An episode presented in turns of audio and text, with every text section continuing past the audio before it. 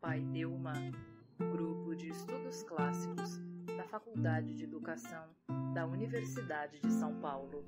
Olá a todos, estamos aqui novamente reunidos, os integrantes do Pai Delma, grupo de estudos clássicos da Faculdade de Educação da Universidade de São Paulo, para conversarmos sobre um texto de Richard Hort, Ironia Ironia Privada e Esperança Liberal, que está no seu livro Contingência, Ironia e Solidariedade. O que o, o Hort tenta fazer na, no, naquilo que nos importa, que é uma discussão ética, né? O que ele tenta fazer? Ele tenta construir um discurso que seja persuasivo sem ser fundacionista, sem apelar para um, algum tipo de essência. Então, ele vai, de algum modo, defender, que a, usando, lembrando do tema que o Edson se referiu agora, defender que o pior que nós podemos fazer, o pior que podemos ser, é, é sermos cruéis, e o pior que podemos fazer com os outros é crueldade, e defender que evitar ser cruel é um propósito da vida ética. A crueldade aparece de diversas formas. Ele usa uma imagem muito forte e que no encontro passado foi lembrado, se não me engano, pelo Daniel, das crianças, das, das pequenas coisas em volta das crianças, né? Isso. É. Então, uhum. é uma crueldade você chegar para aquela criança que tem o, o, brinquedinho, a caixinha, aquelas coisas absolutamente sem valor, não é? Do ponto de vista é, monetário, empírico é, e você jogar aquilo no lixo. Aquilo é uma crueldade. Ele vai dizer também da humilhação, a experiência de humilhação como uma experiência da uma modalidade da crueldade. E isso seria ah, algo que deve, devemos evitar. No entanto, se ele passa, se ele tenta justificar isso baseado em algum motivo transcendente, fundado em algum tipo de essência é, que ultrapassa o, o simples jogo de linguagem, que ultrapassa, em outras palavras, a pura convenção humana entre a, que, que lida com o que é bom e mal, a pura convenção. Não, não é arbítrio, o arbítrio é outra coisa, a pura convenção, as puras é, de, determinações no interior da linguagem, do, dos, dos, valores, ser, dos valores do bom e do mal. Então, se eu quero fundar uma ética para além da própria da linguagem, eu estou é, encalacrado no problema do fundacionismo e do relativismo. Então, assim, o, qual é esse problema? No, do, do fundacionismo é, é o seguinte: de que modo eu demonstro que o fundamento no nosso caso agora, vamos restringir para o nosso caso, que o fundamento da moral, como eu demonstro que o fundamento da moral que eu proponho é de fato um princípio universal inabalável. Como é que eu sou capaz de demonstrar isso? Para eu demonstrar isso, eu preciso da linguagem. Se a linguagem é, antes de tudo, a expressão das convenções, do, dos valores postos na história, se a linguagem não se enraiza em uma realidade para além da linguagem, em outras palavras, se não existe nenhum valor, se não há, se não há existência de nenhum valor para além do seu uso, para além da linguagem que o expressa, como eu vou alcançar por meio da linguagem o fundamento dessa ética, que é o problema com o qual Platão se debateu, é o, problema, é o grande problema da filosofia. Platão deu lá uma resposta postulando a existência, a existência das formas, da, da zeide, das formas é, imutáveis. Aristóteles pensa, vai tentar de outro modo, etc, etc. Isso é o problema do fundacionismo. Qual é o problema do relativismo? Olha só, por isso que o Richard Hort não pode sair por aí falando que é um relativista, e é por isso que o pensamento relativista é um pensamento, por vezes, pueril, ou, ou não consciente das suas próprias complicações. Que é o seguinte: se o que há é o relativismo de todos os valores, o discurso, o discurso que apresenta o relativismo de todos os valores, ele é também um discurso relativo. Ou e isso implode a, a pretensão de universalidade do discurso sobre o relativismo. Quando eu digo tudo é relativo, eu estou enunciando uma proposição que se pretende universal, que se pretende válida sempre. Os valores são relativos. Eu não, eu não, eu não, quando eu digo isso, eu, tô, eu tenho na minha cabeça a ideia de que pronuncio uma verdade acerca dos valores, uma verdade que funciona para todos os valores em todos os tempos. Bem, mas se tudo é relativo, essa mesma proposição é relativa. E logo ela é destruída no momento mesmo em que surge. Aí nós temos em Platão a crítica dele. Por que, que eu falo de Platão? Não é porque nós estudamos a antiguidade, nada disso. É porque eu acho interessante olharmos dentro da literatura filosófica onde é que foi que essas questões apareceram, apareceram pela primeira vez. E elas apareceram pela primeira vez em Platão. Nós voltamos a Platão porque é, é ali que surgiu aquilo que nós chamamos de, de filosofia, de, de, no sentido de que ali ali está, querendo ou não, todos os problemas estão ali. Sei lá, to, toda a filosofia da linguagem está no, no, no Teeteto, está no, tá no Sofista, está ali, os desdobramentos, né? No Crátilo, na verdade, o Crátilo. O, Bruno não ouviu o que você falou, mas eu li seus É, no Crátilo. No crátilo né? Não, eu ia falar o Crátilo, não o Teteto, no Crátilo. E então por isso que nós voltamos. É, é, essa crítica ao relativismo é a crítica que Platão faz no Protágoras, por exemplo, o texto que nós lemos no semestre passado na pós e no outro também que participou da pós. Ele faz essa crítica, é, que o discurso relativista implode e destrói a si mesmo. Aristóteles vai usar a imagem muito interessante do homem-planta, né? É, o homem que é, que é incapaz de falar, que ele é uma planta. O sofista seria o homem-planta. Porque no momento mesmo em que ele fala, ele postula. Ele postula algo que não é relativo. ele precisa postular algo que não é relativo. Então, esse é o grande problema com o qual nós nos debatemos. E o que, que o Richard Roth, aí eu estou encerrando, juro. O que, que o Richard Roth tenta? Ele tenta construir um discurso que escape dessa dicotomia entre o fundacionismo e o relativismo. É um discurso que não é fundacionista, mas sem ser relativista. Por quê? Porque ele não está postulando, Carlos ele não está postulando que, que, que uh, não existem as essências e que tudo é relativo, porque ele estaria fazendo um fundacionismo de ponta cabeça, no avesso. Seja bem-vindo de novo, Carlos. Ele estaria fazendo um fundacionismo no, pelo avesso, e seria objeto dessas críticas. Então é por isso que quem lê o texto deve ter percebido. Ele foge a todo momento de dar fundações, de dar justificativas ativas é, é, transcendentais às, às suas teses. Porque se ele faz isso, se ele faz isso, ele está perdido. Ele vai sofrer a crítica que todos os sistemas, ou que todas as, as, as filosofias é, sofreram, que é a crítica das suas premissas. Então, quem o Carlos falou, né, que parece muito pragmatismo de, de Dewey, John Dewey.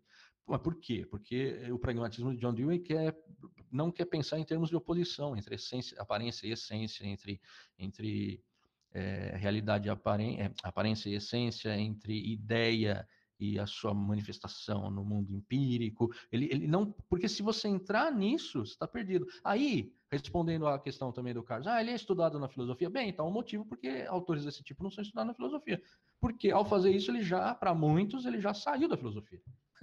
Já não está na filosofia, ele está na crítica literária. Não à toa ele foi parar depois na faculdade de letras. Ele saiu da faculdade de filosofia.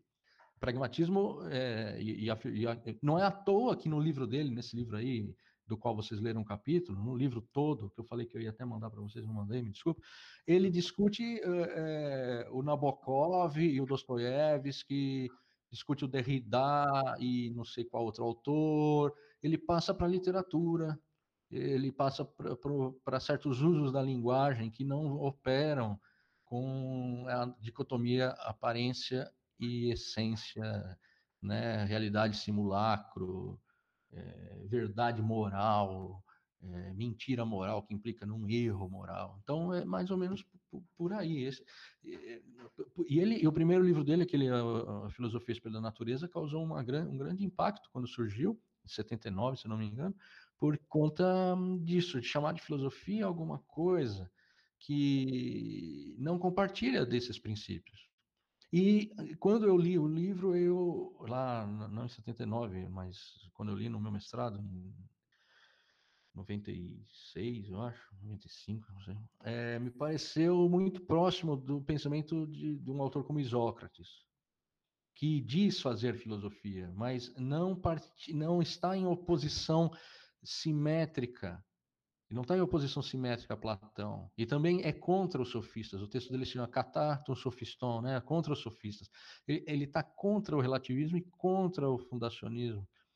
Então, de algum modo, nós estamos vivendo um, um espírito do tempo em que autores como Isócrates ou como os sofistas Protágoras, eles se aproximam da filosofia.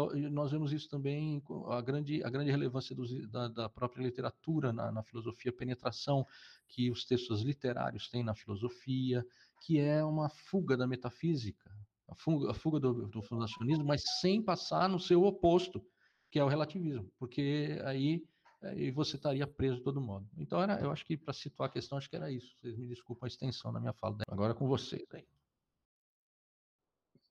Eu li o Hort na graduação, cara. Hum. Na, na, lá na UFOP, a gente tinha ele no programa de Filosofia da Ciência. Ah, legal. A gente legal. leu é, uns capítulos do, do Filosofia e Espelho da Natureza depois de ler Feyerabend. Ah, tá. Então ele foi, ele foi apresentado no primeiro momento como não sei se um contraponto, é, um, um contraponto, mas, mas não necessariamente uma oposição ao, ao, ao, relativismo mais radical, né? O anarquismo epistemológico do, Aham. do Feyerabend. E depois na, na filosofia da linguagem. Uhum depois, depois de lidar com os, os analíticos é, norte-americanos, a gente leu ele meio que também como uma voz dissonante aí a uma abordagem estritamente analítica, tipo isso. o Austin. Não, e, e é outro maluco lá. Não, e isso que você falou, nós falamos no encontro passado, e aí nós sentimos a falta da sua presença, é, ele é muito curioso, porque ele sai da filosofia analítica e vai para a filosofia dita continental, né? Uhum. A chave heideggeriana, ele, ele vai estudar, é, ele se aproxima do Wittgenstein, tudo bem que Wittgenstein está na filosofia analítica, mas a, do Wittgenstein dos jogos de linguagem, ele se aproxima da filosofia continental, o que é um caminho muito curioso. É muito. É, é, é, é como se é, para quem vê isso de fora, é como se ele desmanchasse o apelo da razão, o apelo do rigor. É como se desmanchasse, porque o que a filosofia analítica vai querer é um rigor, é, quase um rigor mortis por vezes, né? Na, no, no, trato com, a, com os temas e no, no, na, na, lida com a linguagem. E ele meio que toma, ele, ele vai para uma formação mais europeia, né? É, é, é, um movimento muito curioso. A gente vê com certa frequência o movimento contrário. Com certa frequência, com alguma frequência, o movimento contrário. Você sair da filosofia dita continental e tal, e procurar mais rigor, digamos, na filosofia analítica. É, como, por exemplo, falávamos do professor Paulo Giraldelli. É um pouco isso. É, ele sai da filosofia dita continental, por exemplo, sem pensar a tradição europeia, Karl Marx, não sei o quê, e vai para a filosofia da linguagem. Ele lida com a filosofia da linguagem aí, e aí depois chega no, no Richard Hort, que está na chave da filosofia da linguagem, mas como o Bruno falou, um enfoque diferente. Eu me lembro, é, minha leitura dele não é uma não é uma leitura muito sistemática, enfim, né? Mas não, eu me lembro que eu, que eu achei muito interessante o conceito da, de comunidades linguísticas, ou comunidades de linguagem. Né? Uhum. Porque fazia muito sentido é, ler isso depois de ler o segundo Wittgenstein. Ah, sim, sim, sim. E eu, e, eu, e eu me lembro que eu achei curioso essa questão do pragmatismo, porque a impressão que eu tive à época é de que, de algum modo, ele admite sim uma racionalidade um pouco mais é, estrita, mas uma vez que a racionalidade só opera dentro só opera completamente, faz sentido, né? Está tá fundada apenas no, no, no, universo das comunidades linguísticas, é, nenhuma proposição pode se pretender universal no sentido mais hegeliano, metafísico, brabo mesmo. Assim, né? Isso. Né? Uh, qualquer, qualquer pretensão de universalidade é uma universalidade relativa isso. Porque só, só opera o seu sentido dentro de uma comunidade na qual aquele vocab... um determinado vocabulário faz sentido. Isso, é. É, é, é exato. eu lembro que eu gostei bastante dessa ideia. É, e, e o Wittgenstein é muito, muito, está muito presente, né? No, o segundo Wittgenstein, especialmente, uhum, muito presente na obra do Richard Hort. Essa ideia de que você tem uma comunidade linguística que equivale no nosso, se a gente quiser fazer um transporte para aquilo que a gente tem investigado, equivale a uma comunidade de valores, né? Uhum. Problema é quando ocorre um, quer dizer, não é só esse problema, tem problemas dentro da própria comunidade linguística quando a língua é, que eu costumo usar essa expressão, a, a, língua começa a ficar áspera, ela começa a ficar com uns calombos, não é lisa. Uhum. É, mas, mas o grande problema é quando duas comunidades linguísticas se encontram. De que modo você resolve isso? Se você. E aí, a, a saída, eu acho que vocês leram, é a ideia de, de, de que os vocabulários esses vocabulários finais, aquilo que a gente chama de vocabulário final, esses vocabulários se uhum. encontram novamente, eles se, eles se, se chocam e há a expectativa do, de um processo persuasivo. Então, também é muito importante a retórica, a retórica, algo que nós é, na filosofia especialmente nós damos pouca importância né, à retórica, mas a retórica é fundamental, a persuasão do outro persuadir o outro. E ele usa alguns exemplos, sei lá, é, é, sei lá, nós não nos ocupamos mais das questões com as quais a filosofia medieval se ocupava. Hoje nós não, um exemplo meu isso, nós não nos ocupamos mais com o fato de, por exemplo, as mulheres usarem calças e não vestidos. Nós não nos ocupamos do fato dos homens usarem camisas cor-de-rosa. Mas diga, Carlos, você vai fazer uma pergunta. É, é, porque assim, eu, eu assim, tipo, tô me segurando para não encher você de perguntas, tá? Minha, minha dúvida foi, foi que, tipo, no longo do texto inteiro, ele parece que fa faz um debate entre os. É, com, com os. Ele chama aqui de metafísicos, né? Aham. Uhum. Isso. E ele tem uma fala aqui que eu eu, eu fiz um destaque muito interessante que, tipo, ele, ele fala que a forma preferida dos ironistas é a dialética e dos metafísicos é a, é a proposição. É, quando quando eu, eu, eu li um pouco de Bachelard, ainda, um, tipo um tempinho atrás na graduação, hum. Ele, ele, ele traz muito essa questão do paradigma científico, né? e uhum. sobre a validade científica, ou seja, é, é, exatamente aquilo que nós definimos como a la verità, né? ou seja, a verdade. Uhum. E aí eu eu eu até tentei buscar um pouco em, é, aqui tipo no Google mesmo se né, tipo em textos diversos, né, se existia tipo uma relação entre essa metafísica que ele está fazendo, que é, tipo é citando e a, e a epistemologia, sim, no, no sentido geral da ciência. Ou seja, de quando o conhecimento nasce em si. Porque a, a, a partir do século XIX, ali para o XX, tipo, no final do XVIII para o XIX, na, uhum. na, na, física, por exemplo, grande parte, ou se não, to, todo o conhecimento físico, ele vem dessas proposições, entendeu? Um exemplo. Sim. E aí, quando, quando eu li, foi assim, tipo, inevitável não pensar nisso. Existe uma relação entre essas proposições, porque, assim, meu pobre entendimento, que não é nada, mas eu, tipo, entendia que essas proposições, elas faziam parte também de uma construção que ele chama de dialética, que seria uma troca. Então, é nessa parte aqui eu estou um pouquinho confuso. A sua questão, ela é uma questão fundamental. O, o Hort, ele lida com essa, com essa, com essa questão no... Você, você encomendou esse livro Contingência, Ironia e Solidariedade, né, Carlos? Isso, isso mesmo. É tipo um, mas ele lida, ele lida mais com isso no Filosofia e Espelho da Natureza. Há, há, uma, há um componente epistemológico naquilo que ele, que ele sustenta e propõe, de que o. É, eu, eu, não sou, eu não, eu não conheço isso suficientemente, mas é, quando ele diz, por exemplo, que a natureza, a natureza ela não fala newtoniano. A filosofia, a, a, a natureza, a física, por exemplo, a, a, física no sentido do mundo físico, né? A natureza physis, uhum. ela não fala newtoniano, não fala einsteiniano, não fala é, ptolomeuniano.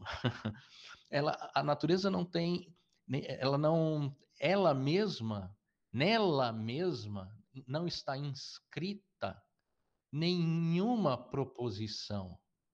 Todas as proposições da ciência ou todos os fundamentos de uma teoria, de uma epistemologia, são acréscimos ou são criações da linguagem que trans, é, transformam em linguagem, no caso, por exemplo, linguagem matemática, certas regularidades que se encontram na, na natureza.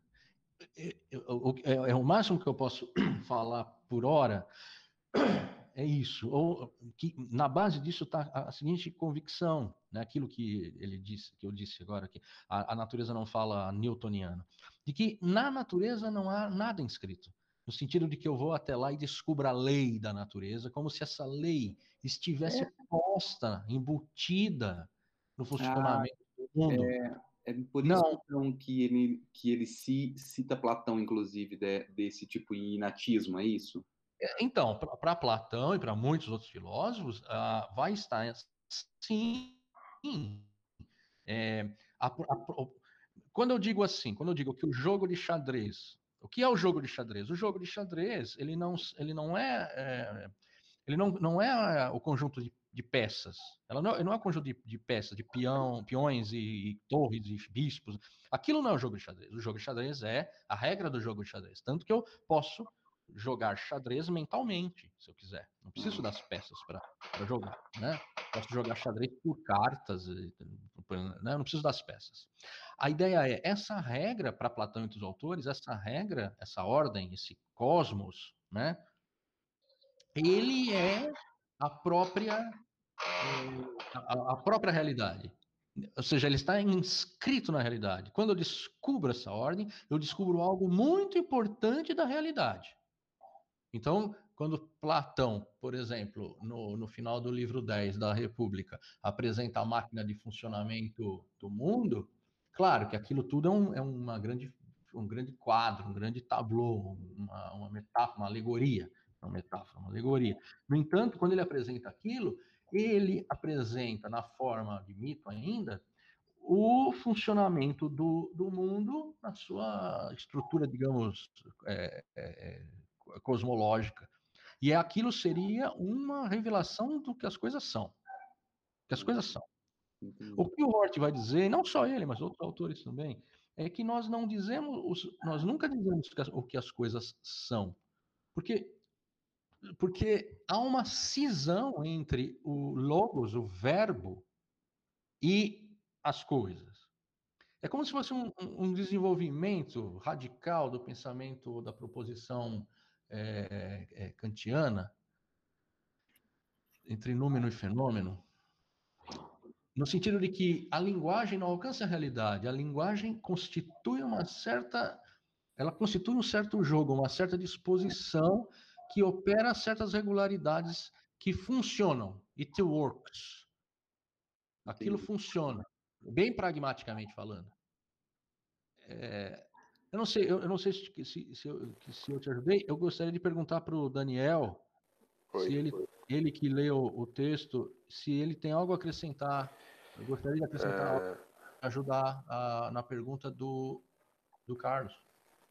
Eu acho que, que se eu entendi a pergunta, Carlos, vai a, a coisa vai bem por onde o, o professor colocou, porque no final de contas é a questão sobre a matemática, quer dizer, a matemática descreve o mundo tal como ele é, ou a matemática é o próprio mundo ali transfigurado em fórmulas, ou é apenas uma forma de traduzir né, para nossa linguagem uh, o que seria o mundo e a gente não pode jamais ter uma confirmação uh, exata, tal como teríamos com uma foto tirada do mundo e a percepção do mundo, né? É, e, a, e, a, comparação entre essas duas coisas. eu acho que, que no ponto de vista natural, do ponto de vista das ciências da natureza, especialmente, é, o pragmatismo resolve isso, como o professor colocou, é, com a constatação, né? Se funciona, né? Porque é, perder tempo perguntando qual é o fundamento real da matemática, se os números existem mesmo ou se são entes de razão. Não interessa, o que interessa é o que eu consigo fazer com isso, se funciona, se não funciona. Agora, do ponto de vista moral, é que para mim a coisa pega mais, porque então como eu vou dizer o que é o justo, o que é o bom, o que, funciona. é o, o, o, certo pelo que funciona, porque eu não posso fazer experimentos sociais à torta e à direita, e mesmo quando faço é quase incontrolável. Então, eu, se, a, se eu entendi sua pergunta, é, ela, ela, se divide no e deixa mais problemática quando entra a questão da moral e não só das ciências da natureza. É, o Nietzsche apareceria na chave aí que o Hort apresenta, apareceria, apareceria como um ironista. Sim, o que é uma coisa. É. é por quê? Porque Sim. ele propõe um, um novo vocabulário, ele propõe um novo vocabulário, ele bota em dúvida o vocabulário anterior, propondo um novo vocabulário, e assim, é, e, e, querendo ou não, o vocabulário que ele propôs é, pegou. Nós, é. Nós usamos o vocabulário nietzscheano, do mesmo modo que nós usamos o vocabulário freudiano, Exato. adleriano, né? toda hora, complexo de inferioridade, complexo sei lá, de Édipo. Nós lemos o mundo, eu acho que algo que nós não nos damos conta suficientemente mente é o modo como lemos o mundo pelos olhos de Freud de uma maneira muito forte, tal como lemos a partir de outros autores. E aí tá, esses vocabulários foram, como é que eles foram, é, como é que eles vêm? Eles não venceram de uma batalha dialética, a crítica que ele faz, né, o, o uhum. Os dialéticos, eles não puseram numa batalha e aí venceram. Eu acho que está mais próximo daquilo que o Thomas Kuhn diz lá no, no estrutura das revoluções científicas. Um vocabulário, e o Hort deve muito ao Thomas Kuhn também, o, o, um vocabulário, de algum modo, substitui o outro. O que, que o ironista quer? O ironista quer apresentar o vocabulário dele com esperanças de que esse novo vocabulário substitua o vocabulário que está vigindo. Só que aí no caso do que o Daniel, o exemplo que o Daniel deu, é, é, é, cria um problema, né? Quando você vê esse vocabulário, que se pretende um vocabulário, digamos, progressista e tal, ele soa de um modo, de um modo estranho. Por que, que soa de um modo estranho? Porque ele é intrinsecamente equivocado, e aí nós seríamos um fundacionistas, ou apenas porque nós estamos ainda sentimental e intelectualmente conectados ao nosso próprio vocabulário e sentimos muita, muito desconforto em abandoná-lo. Nesse caso, tudo seria histórico. É, a gente volta a esse problema de novo, né? É, então, se todo mundo, todo mundo acreditasse que os valores pregados é, pelo, pela, pelos nazistas, né?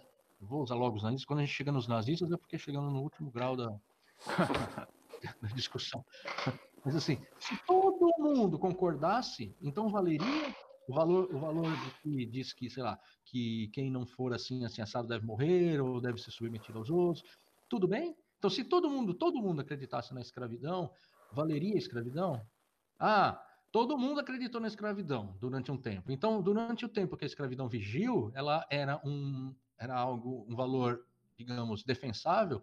Se é isso, então não, não precisamos de, nenhum modo ter é, receios de, de que certas de que certos valores voltem, porque se voltar e, e, as pessoas aceitarem, se voltar, por exemplo, a escravidão, se voltar, por exemplo, o, a, a, experiência do, do, do, dos pogroms, dos, dos expurgos e tudo mais, tudo bem, porque o, o, real, o racional é real e o real é racional, do, do Hegel. É, aquilo que é, por ser, simplesmente por ser, por estar estabelecido, por ser vocabulário, é válido. Então, é, é, é uma poria na qual nós nos metemos, né? É uma dificuldade do, eu acho, do, do pensamento do, do Hort. Porque no fundo o que ele tem? Ele tem esperança de que esse discurso que se apresenta, esse novo vocabulário que se quer apresentar, o vocabulário final, as modifica, a modificação do jogo de linguagem ou da linguagem comum, a linguagem comum no sentido da linguagem que é compartilhada, essas modificações que ele pretende apresentar, há a esperança de que elas sejam melhores. E aí a gente volta para o Protágoras de Platão, a ideia de que o sofista não propõe uma verdade, ele não propõe um, um discurso verdadeiro, ele propõe um discurso melhor.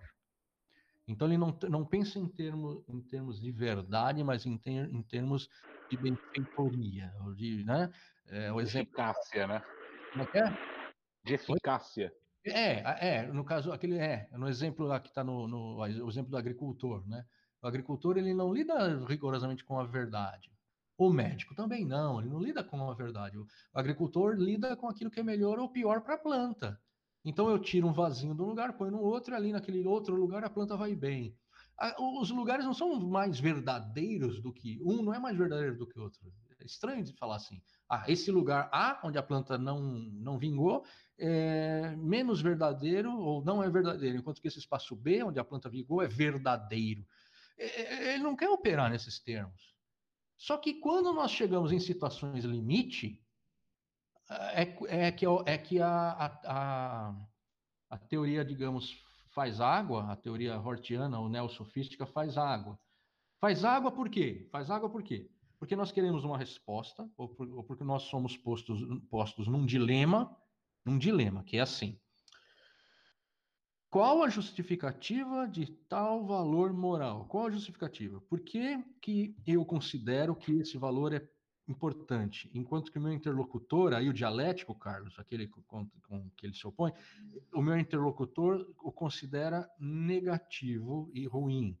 Que recursos eu utilizo para defender o meu ponto de vista? De que modo? Ah, uso os recursos da persuasão, sem imaginar fundar o meu ponto de vista em coisa alguma.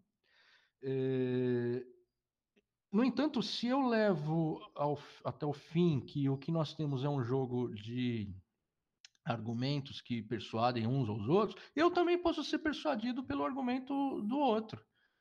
E eu posso talvez ser obrigado a abandonar certas convicções as mais profundas que eu tenha, a partir da crença de que o que nós vivemos é apenas um jogo de linguagem que por vezes um leva vantagem sobre o outro nesse jogo de persuasão é, aí nós temos uma certa sensação muito desconfortável. O mundo moderno e a razão moderna apresenta para a gente, que compartilha desse jogo de linguagem, problemas muito sérios.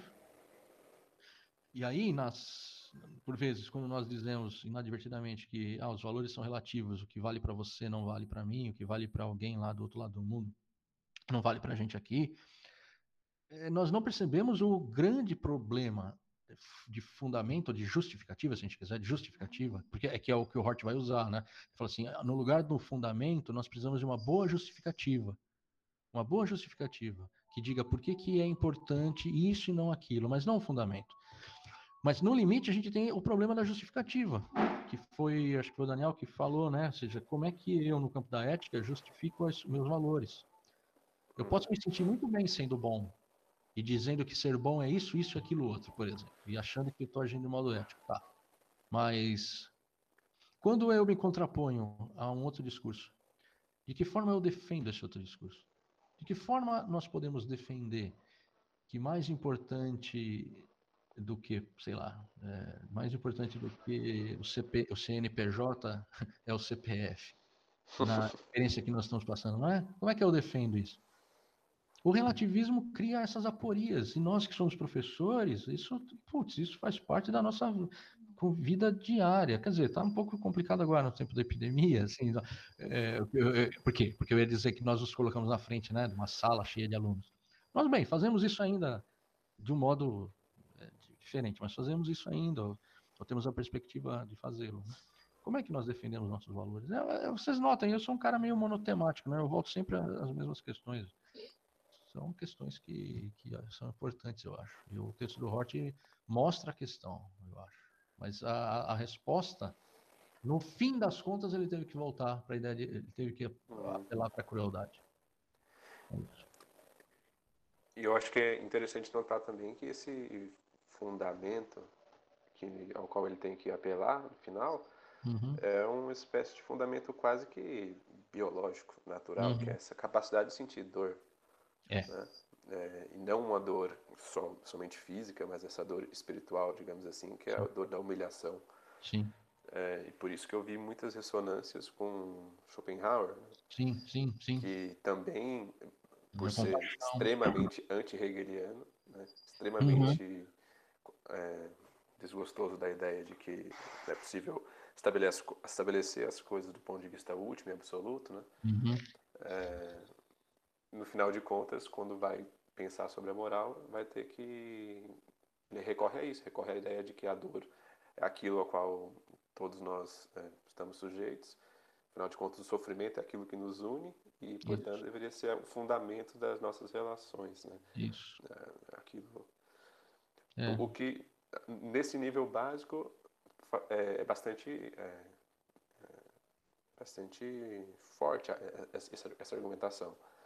Uhum. Ela começa a ter mais problemas, no meu ponto de vista, quando essas relações começam a se complexificar, né? Uhum. Porque não sei se tudo dá para você jogar entre nesse critério da dor ou da humilhação. Né? É. Até porque existem e isso você vai ver, sei lá, no estudo de antropologia, diferenças muito grandes entre interpretações do que é dor e do que é humilhação. Né? Sim, sim. É, antropologicamente falando, né? É, é, et, et, etnologica, etnologicamente. Né? Isso. Né? Aí o problema vai se recolocando. Né? Exato. Especialmente é. no plano da humilhação. Na dor física, talvez você pudesse é, amenizar um pouco as coisas e dizer que é um tanto quanto óbvio. Uhum. Mas, do ponto de vista da humilhação, nem um pouco. Né? Uhum. Sei lá, uma, uma mulher muçulmana se sente humilhada se você diz para ela que ela não pode usar o, o véu. Né? Enquanto aqui, uma, mulher ocidental, né, de modo geral, se você disser que ela tem que botar o véu, ela vai se sentir humilhada. E... É, mas, mas, nesse caso Qual é o critério? diria, mas então, mas aí nesse caso ele diria o que é a humilhação para aquela pessoa particular, a humilhação para sei lá, para Laila é tirar o véu. A, humilhação para, sei lá, Jéssica é colocar o véu. Aqui, o, o, problema, e aí, mas aí eu concordo contigo, é quando as coisas vão ficando mais complexas, é quando o mundo de Laila e o mundo de Jéssica se batem. Uhum. Não é? Numa, Fra numa França, numa Paris lá. É... Exato. Como é, como é que fica? É, como é que, como é que você lida com, com essas coisas? É? É, e, e, assim, e outra coisa, como é que você. E, e, pior fica quando você precisa escalonar a dor e a, e a humilhação. Talvez fazer com que alguns sintam humilhação para que muitos outros não a sintam. Ou provocar a dor em um para que uhum dor ou a morte mesmo. Essas, esses, esses dilemas éticos, né? Causar a morte de um para que vários não, não, não morram. É, é, de novo, eu não sei, eu, eu tenho a impressão que, que o Hort, a impressão que eu tenho da leitura do Hort é a seguinte: o mundo, meus caros, é isso. As, não há resposta, não há resposta para a pergunta, não há resposta. O máximo que tu pode fazer é, é ir tateando e agindo de uma maneira muito é, despretensiosa, assim, né? Na, na, na, expectativa de respostas abrangentes. Só que é, nós, nós não nos contentamos com essas respostas, no sentido de que nós queremos algum tipo de justificativa forte, justificativa forte para as nossas, para as nossas convicções éticas, né? Num certo sentido, né, Marcos, essa, essa solução aí parece uma solução bastante nietzschiana também, né? Ah, sim. Eu porque, acho que... Porque, porque ah, o que resulta disso é que somos andarilhos mesmo. E, Exato. E qualquer, e, qualquer, e qualquer apego a uma verdade será não mais do que a convicção de estar na, na posse da verdade. É. Quando de fato né, para aquele que se pretende um filósofo, para aquele que se pretende uma experiência ampla do mundo, é, não dá para se apegar muito às ideias, às opiniões. Há sempre que deixar uma, um percentual de, de relativismo aí, né? Sim, sim. Uhum. É, é, é, mas é, é, engraçado, porque olha só, nossas crenças aqui, ah, vamos por nossas crenças em dúvida, mas num nível muito mais mais, ou no nível mais radical, mais profundo, o simples fato de estarmos aqui discutindo sobre essas coisas, de determinado ponto de vista, é um erro ético é, terrível. É um erro ético é, fundamental, quase imperdoável. Porque talvez devêssemos nos, pura e simplesmente, nos submeter à palavra de Deus, ou então acreditar na verdade da explicação, sei lá, de Marx ou de qualquer outro. É, notem quanto, o quanto nós sentimos no nosso íntimo, estou usando aqui uma expressão muito complicada, eu sei, mas notem o quanto nós sentimos no nosso íntimo que estarmos aqui conversando sobre essas coisas possui um valor em si mesmo, um valor positivo em si mesmo, né? É, é muito difícil colocarmos no, quer dizer, colocarmos no lugar de quem pensa o contrário é até relativamente fácil porque nós nos condenamos. Nós, nós dizemos que aqueles que dizem que refletir sobre essas coisas é anátema, é algo que devemos evitar e tal, nós, nós desprezamos essas pessoas porque nós nos sentimos moralmente até superiores a elas. Só que elas olham para nós e poder, se elas olhassem para nós, poderiam dizer justamente o contrário. Elas se sentiriam moralmente superiores a nós. E não há critério de solução. E no fim das contas, se não houver um critério que faça mediação entre dois mundos desse tipo, assim, né, situações desse tipo, aí a gente volta, eh, tal como o Hort fala da crueldade e tal, nós voltamos para um nível básico, é, que é o nível da violência. É uma existência robesiana. Exato. Ganha quem for mais forte. O mais forte impõe o seu vocabulário final. É, então, os problemas que nós temos são problemas sérios, não são triviais. Por isso que me incomoda às vezes quando eu estou dando aula e as pessoas são tão felizes e alegres e tranquilas ao se dizerem relativistas. Sim. Ou se dizerem tudo vale, está tudo bem. Né? sei lá, tem a ciência ocidental, existe a ciência dos índios, ou a ciência de, tradicional. Eu, meu, o que, que você está falando disso? A questão não é ser contra a cultura dos índios ou a cultura do tradicional, não é nada disso, mas é uma falta de, de percepção do, da grande, do, do, do, grande problema que nós enfrentamos. E aí, olha só, para terminar, para mim, fazendo o papel de advogado do diabo, isso que eu exprimi isso que eu acabei de exprimir, essa minha angústia, minha crítica, é a fala no metafísico. Uhum. É a fala no metafísico. E o que o Hort diria? Meu caro, o seu vocabulário vai ser deixado de lado e as pessoas vão usar outro, outro vocabulário. Vão falar de ciência tradicional, ciência indígena, tal como falando de ciência, sei lá, ciência ocidental. Vão falar assim. O seu vocabulário que exige um certo rigor no tratamento dessas noções, ele vai ser deixado de lado. Não porque você está errado, não porque é um erro, no sentido é, de, de, de, uma tábua de verdade, né? De uma tabela de verdade. Uhum. No sentido que é, é, inexpressivo, inoperante. No atual mundo que vivemos não serve para nada. Perdeu o vigor, né? Exato, perdeu. Então, é, talvez seja uma pergunta, uma discussão que para os alunos ou para as pessoas que não a, percebe, não a percebem, não faça nenhuma, nenhum sentido. E, e tudo bem. e tudo bem.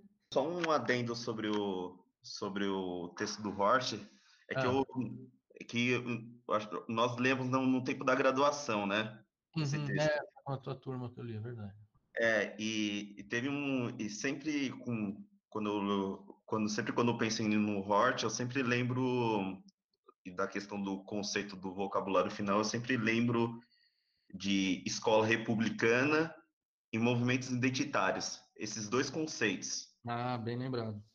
É, esses dois conceitos eu sempre lembro e, e, e como é difícil, né? É, conciliar um vocabulário final com ideias republicanas e vários vocabulários finais, né? Porque porque o movimento identitário você cria vários vocabulários finais e você, e você não cria um consenso dentro de um dentro de um próprio consenso. É, é então, então, eu só queria jogar essa, essa, essa questão. Ô, Armando, sabe do que, que eu lembrei? Hum. É... do de, de quando o Marcos falou para a gente do Mark Lila, lembra? Sim. Sim. Tem bastante a ver, né, o trabalho dele, né, com essa questão que você abordou, né? É muito, é muito interessante, assim. Eu não, eu não me aprofundei, não cheguei a me aprofundar, mas é um autor que eu É ótimo, Daniela. Bem legal você ter lembrado, viu, Armando? É, o que a Daniela falou É. com as suas questões. Não sei se você tem, se você leu. Ah, sim, é. sim. O, como é que é? O nome é o, é o O Progressista. progressista de ontem e o do amanhã. Isso. Desafios da democracia liberal no mundo ah, pós-políticas identitárias. Exato. É bem muito- interessante esse livro, viu? Muito legal, cara. Muito legal o trabalho dele. Uhum. Mas é, isso que você fala é verdade é mesmo, Armando. Como é que você concilia um discurso republicano que se pretende universal com discursos identitários? E, e os dois discursos, é, quer dizer, o discurso republicano menos, é, menos tem menos gente que o defenda do modo como existem aqueles que defendem os discursos, certos discursos identitários, ou vocabulários finais identitários, né? com muita Uhum. ênfase. Então, como é que você concilia, já que nós, querendo ou não, vivemos numa república? Isso gera problemas, né? gera problemas políticos, sociais, eh, gera problemas de comunicação, de, de toda a ordem. Porque Sim, é, um, de um lado o que é universal, se pretende instaurar o que é universal, e do outro lado se pretende não é negar o universal, mas pretende favorecer o particular. E isso cria um atrito muito grande, né? sim. E como que movimentos conservadores tiram proveito disso? Ah, é o, é o Mark Lira vai Lila vai vai indicar isso de fato. Movimentos conservadores tiram proveito disso, exatamente. É bem o que a gente está vivendo, né? Inclusive. É, é, por- é, por conta dessa crise, é dessa essa situação difícil de constituição de valores comuns, essa dificuldade que nós temos em um país, vamos pensar no Brasil, vai, um país que deixa de ser rural muito rapidamente, e com isso implica a perda dos valores do- da vida rural, que são, eram no Brasil, especialmente valores ligados ao catolicismo, que perde, o, o catolicismo perde a sua força no país. Nós temos muitos eh, brasileiros protestantes que vão se tornando protestantes, e o protestantismo é uma modalidade de religião, é uma, caracte- uma característica do protestantismo é que ele se divide, né? Se, se ele, ele não é unificado. Então, aí abrem mais eh, possibilidades de, de, de, de- de discursos acerca dos valores e tal. Então, é- essa crise, quando chega alguém e fala assim, ah, eu tenho a resposta, os movimentos conservadores vão dizer isso, né? Eu tenho, a, eu tenho aqui a resposta, eu tenho o que nos unifica, é Cristo, ou é, ou é o capitalismo, ou é, ou é a tradição, ou é qualquer coisa, né? Eu, eu vou preservar, porque o conservador, no caso, vai dizer, eu preservo. E num mundo que se desmancha, quem diz eu preservo atrai a atenção de muita gente. Agora, o progressista vai dizer, eu modifico. Eu- nós precisamos modificar, por exemplo, as relações eh, de gênero, precisamos modificar as relações de trabalho, precisamos modificar as relações eh, interpessoais, precisamos modificar. No mundo que, que, que nada permanece, tudo que é sólido desmancha no ar, como diz o, o Marx lá no, no manifesto, né? tudo que é sólido desmancha no ar. Num mundo como esse, em que tudo que é sólido desmancha no ar, alguém que diz, eis aqui o, o que a preservação, a, a garantia e tal, tal, ele atrai muita gente, como Armando. Desse modo, então, encerramos este conjunto de três encontros nos quais discutimos alguns aspectos da ideia ou noção de verdade em, em educação, um problema eminentemente ético e para o qual nós, para, para cuja discussão nós nos servimos do texto de Rock Spencer Marcial de Barros, Fundamentos da Educação, e do texto, dos textos de Richard Hort, eh, Educação como Individuação e Socialização, e Ironia Privada e Esperança Liberal. Eh, nossas discussões, elas são bastante amplas, por vezes derivam para questões que aparentemente não estariam conectadas nem aos estudos clássicos diretamente, tampouco a, ao, ao, próprio, ao próprio texto, mas esses encontros são encontros em que o debate e a discussão é deixado totalmente livre é uma das qualidades das nossas discussões. Então é isso, até o próximo episódio do nosso podcast. Obrigado.